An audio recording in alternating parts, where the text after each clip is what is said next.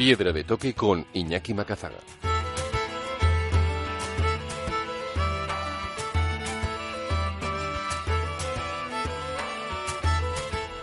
Aquí arranca Piedra de Toque, el momento de los viajes, la montaña y la aventura en Onda Vasca con todos los contenidos accesibles en piedradetoque.es. Hoy rendimos homenaje al corresponsal de guerra, viajero y maestro de periodistas Manu Leguineche, que nos dejó esta semana a los 72 años de edad, pero que siempre permanecerá vivo en sus libros y en sus reportajes. Queremos que sea el fotoperiodista y amigo Gervasio Sánchez el que nos acompañe en este viaje por la vida de un gran testigo del siglo XX, siempre con la independencia y la integridad como compañeros de viaje. El himalayista vasco Alechicón también nos guiará hoy en Piedra de Toque para presentarnos sus últimos proyectos, contarnos a qué se dedica un himalayista cuando no está en la montaña y hacer balance de las expediciones que ahora mismo retan el invierno en Pakistán, como las que eh, trabajan día y noche en el Nanga Parbat por hacerse con esa cima. Por último, Kiko Betelu cerrará este viaje sonoro de hoy con la montaña desconocida en busca de los otros personajes, las otras cimas y los otros hitos que han marcado la historia del alpinismo, pero que han caído en el olvido. Aquí arranca Piedra de Toque tras las huellas de Manu Leguineche.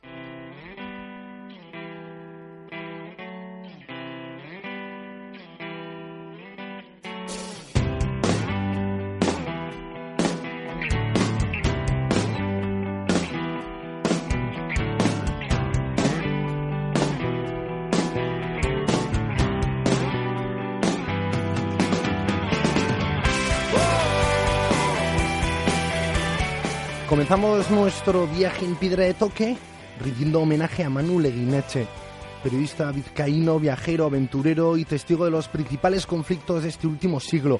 Y queremos rendir este homenaje siguiendo eh, la vida a través de Gervasio Sánchez, fotoperiodista, buen amigo y tal vez la persona que mejor pueda coger el testigo que nos deja eh, Manu Leguineche siempre con el compromiso a la independencia, a la integridad, al rigor en cada uno de sus trabajos. Egunon, Gervasio. Hola, ¿qué tal? Buenas tardes, buenos días. Bueno, ¿qué ha supuesto para el periodismo la figura de este vizcaíno universal como Manuel Eguineche? Bueno, yo creo que difícilmente hay un periodista en los últimos medio siglo, desde el año 64, 63, que él empezó ya a ejercer el periodismo con mayúsculas, que de alguna manera influya en tantas generaciones y que transversalmente haya llegado a tanta gente, tantas eh, mm, generaciones, de tantas edades, de tantas especialidades del periodismo, porque sí es verdad que, que Manu tuvo conflictos, conflictos armados, pero también fue un gran viajero, de hecho dio la vuelta al mundo, su primera vuelta al mundo la dio con veintipocos años. Y también era un gran cronista, escribía libros, analizaba, dirigió dos agencias muy independientes, o sea, realmente eh, él era la florinata, pertenece a la florinata del periodismo español de toda, de toda, la, de toda la vida, ¿no? y sin embargo siempre remando a contracorriente, ¿no? A veces parece que mantenerse fiel a esos compromisos hacen que uno tenga que pelearlo. Bueno, es evidente, ¿no? De hecho, yo creo que Manu era la independencia y la dignidad eh, visto de forma sobresaliente, ¿no? Y para ser independiente y mantener una gran dignidad del periodismo hay que pelearlo mucho, porque esta profesión es una profesión muy compleja, donde muchas veces en los sitios claves eh, hay personas que lo que quieren es su propio beneficio, sus propios intereses y que eh, muchas veces incluso pisotean los principios básicos del periodismo para mantenerse en el poder mediático, ¿no? Y Manu siempre evitó mm, que a través de, de muchas, de muchos mm, se le, se, le, se le planteó dirigir medios de comunicación de todo tipo de ideologías pudo dirigir Televisión Española, pudo dirigir El País, ABC, La Vanguardia, y él siempre se dio cuenta de que si se hubiera, hubiera tenido ese tipo de puestos, posiblemente hubiera perdido rápidamente su independencia, ¿no? que para él era el principal valor que le guiaba en su manera de enfocar el periodismo. El valor de la independencia. En tu caso, eh, Gervasio, encontraste, como muchos otros periodistas, y yo creo que prácticamente todos, eh, en él un referente. ¿Cómo fue ese primer encuentro en los 80 en Chile, cuando le conociste? Bueno, yo antes de conocer a Manuel Guineche ya lo seguía, o sea, de hecho, en la universidad ya lo leía, y, eh, y, incluso cuando me iba a viajes intentaba llevarme sus, sus eh, reportajes recortados, eh, sobre todo si hacían, si tenían que ver con el país que visitaba, ¿no? Y recuerdo que lo leía encantado porque siempre había mucho que aprender en sus, en sus eh, reportajes, en sus crónicas, en, en sus descripciones, en su sabiduría, en, el conocer a fondo una historia, ¿no? La verdad es que yo lo conocí en septiembre de 1988, eh, hace ya 25 años en Santiago de Chile. Eh, estaba a punto de, montarme en, un bus que había organizado eh, organizado por la campaña contra a favor del no a Pinochet para, eh, para evitar que Pinochet siguiera en el poder y vi que se montaba en el autobús, me acerqué, dije el, paso, me puse detrás de él y cuando estábamos subiendo le, dije, eh, señor Leguineche, mire, soy Gervasio Sánchez, un periodista joven que lleva unos años trabajando en zonas de conflicto y me gustaría poder charlar con usted en el viaje de vuelta. Entonces me dijo, Manu me dijo, eh, mira, primero, mm, ya de Manu, ¿no? Y además incluso con su expresión de coño, ya de Manu. Y segundo, no hace falta que te presentes, que te conozco porque yo dirijo una agencia, la agencia Fast Press, y he dirigido otras agencias y mis clientes son los medios regionales españoles, los diarios vascos, los diarios navarros, los diarios de Castilla León, Castilla-La Mancha, los diarios aragoneses y eh, sigo la prensa regional con mucho interés porque es una prensa que me interesa mucho, es el, se cultivan muchas buenas buenas ideas eh, hablando, leyendo la prensa regional y hace tiempo que te sigo. Yo, la verdad, que me quedé sin palabras cuando esta persona, que para mí era el dios de las pequeñas cosas del periodismo, de repente me decía que me conocía y que me seguía, ¿no? Seguía mis crónicas y que le sorprendía que un diario regional pudiese mandar periodistas a zonas de conflicto como me mandaban a mí, ¿no? O sea, la sorpresa fue que él ya te seguía. Y después ahí se abrió una relación también personal que duró muchos años y que también ha tenido eh, forma de libro, ¿no? Los ojos de la guerra, yo creo que también ha servido para muchos. Yo lo descubrí en la universidad, ¿no? Ese mayo del 2000 cuando eh, asesinaban a Miguel Gil en Sierra Leona y recopilabais el testimonio de más de 70 periodistas, muchas generaciones, eh, inyectando raza. Y compromiso para ejercer el periodismo a nuevas generaciones y a las que estabais ya también escribiéndolas. me imagino que para ti eh, ahora, ¿no? Que incluso en tu blog, ¿no? Escribías esa carta a Manu, que ya estás en los hilos del periodismo, eh, te hará mucha ilusión, ¿no? Y satisfacción formar parte, por lo menos, de ese legado, como menos con ese libro. Bueno, es evidente que para mí Manu fue una persona muy especial en mi vida profesional. De hecho, nada más por hacerlo en, Chile, eh, por todos los medios intenté mantener una relación cada vez que iba a Madrid, eh, te quedaba con él a comer, lo visitaba en la agencia y una vez que ya se instaló en Trihuega, en Guadalajara, lo, he visitado muchísimas veces. Eh, todavía recuerdo cuando lo llevaba, cuando mi hijo era muy, casi no andaba y lo llevaba a su casa, casi se lo veía como un nieto, ¿no? Y, yo creo que, este hombre lo que, lo que nos transmitía era un, gran amor por el periodismo, por la vida, eh, por, la, por los principios básicos del periodismo, ¿no? Por la rigurosidad, por la independencia y, cuando pude eh, relacionarme con él mucho más en profundidad fue durante el peligro de los ojos de la guerra, ¿no? Eh, yo acababa de volver de Sierra Leona, de hecho, y en mi caso la, la muerte de Miguel Gil fue muy dura porque yo estaba en Sierra Leona y tuve que investigar su cadáver en la de, de y al regreso lo sabía que había sido duro para mí y me llamó y me dijo, oye, mm, hay que hacer un libro sobre este personaje, es curioso y hay que hacerlo. Y nos pusimos a trabajar, estuvimos un año y medio trabajando, encontrándonos muy a menudo en Prihuega y finalmente presentamos este libro, Los ojos de la guerra, en noviembre del 2001. Y a mí lo más emocionante para mí en estos momentos es que todavía hoy día, 12 años después, voy a facultades a dar clases de, periodismo o a máster y me sigo encontrando alumnos que llevan en sus, en sus manos los ojos de la guerra. Pues sí, yo sin duda eh, creo que eh, uno de los aspectos también positivos es que muchos de los libros eh, de Manuel Igneche ahora esperemos que se vuelvan a reeditar, ¿no? con 20 años no dudo de salir de Arrochu de, y dar la vuelta al mundo en coche y nos regalaba ese libro, ¿no? El camino más corto, que ahora es muy complicado encontrarlo, pues ojalá ahora, ¿no? Las librerías se llenen de esos están especiales con recopilando todos esos libros donde sin duda pues permanecerá viva el legado de Manu. Sí, la verdad es que eh, justamente el, jueves en el Tanatonio pude hablar con su agente literaria, con Raquel de la Concha, y estuvimos hablando un poco de la importancia que tendría para nuevas generaciones recuperar la esencia eh, del periodismo de Manu en, forma de libro, ¿no? Hay libros, Camino más corto es una maravilla, yo creo que, que no. O sea, de hecho yo incluso digo cuando a los decanos de la Facultad de Periodismo a los mm, directores de máster que se dejen de, de contarle monsergas insolventes a, los alumnos y obligan a leer, a desgranar a desmembrar los libros de mano, ¿no? Se aprende muchísimo periodismo. El Camino Más es una aventura impresionante, eh, llena de, de, no solamente de anécdotas, sino también de calidad informativa tremenda. La tribu es una maravilla.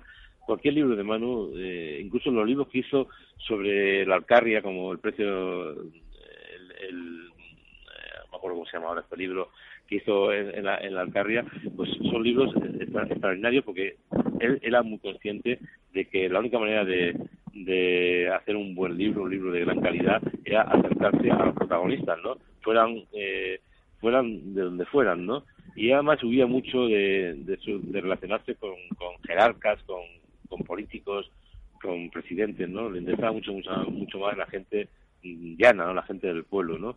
Y, y, él, pues, el precio de la felicidad, que es como se llama este libro de Alcarria, ya lo demostró, o en, en, otro libro, el último libro de Manuel Cruz, de los faltos de cariño, que él sabía describir también lo que pasaba en la Conchinchina con lo que pasaba al lado de su casa. Pues sí, ¿no? También al final es esa actitud, no de falta irse muy lejos, también ese periodismo eh, local hecho con rigor hace que uno mantenga vivo la esencia del, del, periodismo, ese compromiso, ¿no? Con la verdad, con el rigor, con la integridad. Eh, eh, Gervasio, ¿tú crees que ahora eh, es posible nuevos Manu Leguineche, tal y como está el periodismo? Eh, ya el propio Manu ¿no? decía que los periodistas parece que nos estamos robotizando, que nos falta pasión, ¿no? y que las redacciones o los textos, pues al final es un poco una burocracia, los computadores, los biodatos, esas pantallas, ¿no? que nos van dejando ciegos poco a poco y que también recoges tú en el blog. ¿Qué antídotos necesitaríamos para recuperar otra vez el espíritu de Manu y que yo creo que tú también encarnas? Bueno, eh, todo eso que, has dicho, cómo describía Manu el periodismo, que era súper crítico con los periodistas y con el periodismo, lo, hizo hace 25 y 30 años, que esto no, no, se hizo ayer. O sea, el libro La Tribu, que es un, para mí magnífico, ya hace unas descripciones sobre el mundo del periodismo brutales y se publicó en 1980 y la segunda edición fue en 1996, es decir, hace ya entre 35, entre 20 y 35 años, ¿no? Yo creo que sí que, que hay posibilidad de ser de, de nuevo Manu, de hecho hay muchos Manus hoy día escondidos eh, o, haciendo o iniciando su carrera. En este momento estamos ante la generación de fotoperiodistas y de periodistas de conflictos, por ejemplo, mejor que ha habido en España. Lo que ocurre es que no, se, no pueden trabajar en España. Eh, los medios de comunicación españoles en general hace muchos años que han, mm, de alguna forma, decidido que el periodismo internacional no, no es importante. En realidad, evidentemente es caro, pero consideran que al ser caro es, es mejor marginarlo y muchos de estos jóvenes se tienen que ir a trabajar fuera, ¿no? De hecho, en los últimos años, varios premios importantes de fotografía, como el World Press Photo, el premio Pulitzer y otros premios, han sido ganados por fotógrafos españoles que tienen ahora mismo entre 30 y 40 años y que forman una generación que, que vienen directamente del corazón de Manu Leguineche, ¿no? Que leyeron a Manu Leguineche. Hoy mismo hablaba con una compañera que tiene 40 años que dice que ella ha sido periodista leyendo los libros de Manu Leguineche y he encontrado personas que de 50 y 60 años que me dicen lo mismo. Es decir, estamos hablando de que la influencia de Manu fue extraordinaria y creo que sí que es posible que haya muchos Manu Leguineche. El problema es que la estructura de medios de comunicación españoles impiden eh, que estas personas puedan destacar, ¿no? Porque no, no tienen, cada vez hay menos interés por el periodismo de verdad, ¿no? Las eh, empresas mediáticas se han convertido en empresas eh, que lo que tienen interés son en, conseguir beneficios a cualquier a cualquier precio, que mantienen unas relaciones impúdicas con el poder político y con el poder económico, tal como el propio Manu decía y sabía que eso ocurría, y muy pocas veces tiene interés por el periodismo, ¿no? Y al final lo que ocurre es que si las empresas periodísticas no creen en el periodismo, pues el periodismo se va desvaneciendo. Así es, y luego está ese compromiso también del el viaje, ¿no? Que para él mismo, como también recoges tú en tu post, es ese viaje más corto para conocerse a uno mismo. En tu caso, Gervasio, en este contexto también de cómo está el periodismo, tú sigues manteniendo muy viva esa pasión y ese compromiso por la independencia, por el rigor y, y por ser testigo, como una forma militante. No hay que viajar, hay que ir a los lugares. ¿De dónde sigues sacando tú esa ilusión por seguir viajando, Gervasio? Bueno, pues la verdad es que a veces me lo, planteo, ¿no? Me planteo si vale la pena seguir trabajando con pasión e ilusión en una profesión en la que hay tanta gente dispuesta a cargársela directamente, ¿no? En estos últimos años han muerto tres amigos míos, Enrique Meneses y Manuel Guineche, que yo creo que eran la esencia del periodismo español. Bueno, Enrique prácticamente lo tuvimos que sacar del anonimato hace una década. Se acordaba de este gran periodista que ha hecho un, del periodismo su vida, ¿no? Y el caso de ha ocurrido algo parecido, ¿no? Manu, eh, hoy día si tú vas a una facultad y preguntas a los jóvenes de 20 años quién es Manu Neguineche, vas a tener grandes sorpresas, porque la mayoría de ellos no lo conocen, ¿no? No saben quién es, ni, saben quién, quién, quién es esta persona, ni han leído un libro suyo eh, nunca, ¿no? Quizás porque están descatalogados, pero en, las, bibliotecas están sus libros y se pueden recuperar artículos a través de Google, ¿no? En estos días se han publicado muchísimos artículos que Manu eh, escribió hace 35, 40 años, se pueden leer eh, con, y, ver la intensidad y la calidad que tenía este hombre, ¿no? El problema es este, el problema es que hay los poderes eh, extraños al periodismo han ocupado puestos directivos en los medios, poderes extraños al periodismo están utilizando los medios de comunicación simplemente como un arma de poder y muy pocas veces eh, invierten en el periodismo como deberían invertir. Pues sí, eh, y ante eso, Manu, ¿tú cómo respondes? digo, Manu, perdón, Gervasio, cuando te planteas dejarlo, ¿por qué decides continuar? Bueno, gracias por llamarme Manu, porque para mí es un honor que, me confundas con Manu de Guineche. Bueno, estoy batallando todo el día, de hecho me voy pasado mañana a Colombia a hacer un trabajo sobre la violencia eh, contra los civiles desaparecidos, exhumaciones eh, de cuerpos desaparecidos y entrega de cuerpos, eh, digamos, a los familiares, algo que, muy pocas veces hace la prensa supuestamente de referencia, que, que, lo que hacen es pues hacer refritos de, muchas cosas. Y dentro de, dos meses me voy a Afganistán. Sigo batallando de manera complicada, pero bueno, me defiendo escribiendo, me defiendo fotografiando, me defiendo haciendo radio. Eh, tengo posibilidades de conseguir a veces financiación de algún proyecto, una parte de la financiación para hacer algún proyecto eh, a través de, de, fundaciones o a través de instituciones que me permiten mantener la libertad absoluta y la independencia absoluta. Pero no es fácil, no es fácil y a veces, insisto, los años no pasan en balde, yo ya tengo 54 años y a veces decías que me siento y digo, bueno, si vale la pena seguir batallando o si ya mejor quizás que pensases y te dedicases a hacer eh, otras cosas, ¿no? La verdad es que todavía, a pesar de que a veces tengo dudas, sigo creyendo en el periodismo. creo que el periodismo es tan importante para una sociedad como la sanidad y la educación y que una sociedad sin buen periodismo, y eso también lo, lo comentaba Manu, es una sociedad evidentemente eh, condenada al fracaso y a la manipulación. Pues Simón, eh, Gervasio, te iba a volver a llamar. Bueno, eh, creo que mm, no tienes lugar para la excusa, somos muchos además los que miramos en ti un referente, así que mm, a pesar de la edad eh, no hay excusas, ¿eh, Gervasio, para que sigas viajando, sigas dando forma a tus proyectos. Y si ahora vas a Colombia, también precaución, Hoy leíamos que un, fotoperiodista vasco ha desaparecido en Colombia desde hace 17 días, es el gasistarra Borja Lázaro. Así que bueno, también sabemos que esa respuesta tuya eh, va a veces ligado pues a muchos riesgos, pero que merece la pena correrlos. Sí, la verdad es que me, gustaría, me gustaría que las familiares de, Borja tuviesen pronto una información y, ojalá sea una información positiva. Eh, yo estuve, conozco la, la, historia y de hecho ayer estuve eh, comunicándome con Colombia, con amigos, eh, un poco para tener información de primera mano de cómo estaban las, eh, las cosas. Y bueno, la verdad es que el muchacho desapareció el día 7 de, enero y hasta el momento, pues, a pesar de que están trabajando eh, mm, algunos eh, algunos organismos de la policía colombiana muy especializada en temas de, secuestros y en temas de desapariciones pues no han conseguido eh, un resultado positivo ¿no? ¿Y tu intuición cuál es, Gervasio? Bueno, él estaba en Cabo de la Vela, que es la zona de la Guajira colombiana, un lugar maravilloso, un lugar maravilloso que yo conozco desde hace un montón de años y que me encanta, pero es verdad que es un sitio de una zona mm, territorial conflictiva, donde eh, estamos hablando de la frontera con Venezuela, donde hay narcotraficantes, hay grupos guerrilleros, hay grupos militares, hay el ejército de la policía, estamos hablando de una situación complicada. También, bueno, mm, no es que esto haya podido ocurrir, pero bueno, es una zona conflictiva, aunque la verdad es que eh, da gusto visitar esta zona, ¿no? Pues la verdad es que Borja creo que ha tenido mala suerte y posiblemente pues estaba en el lugar equivocado a la hora equivocada, ¿no?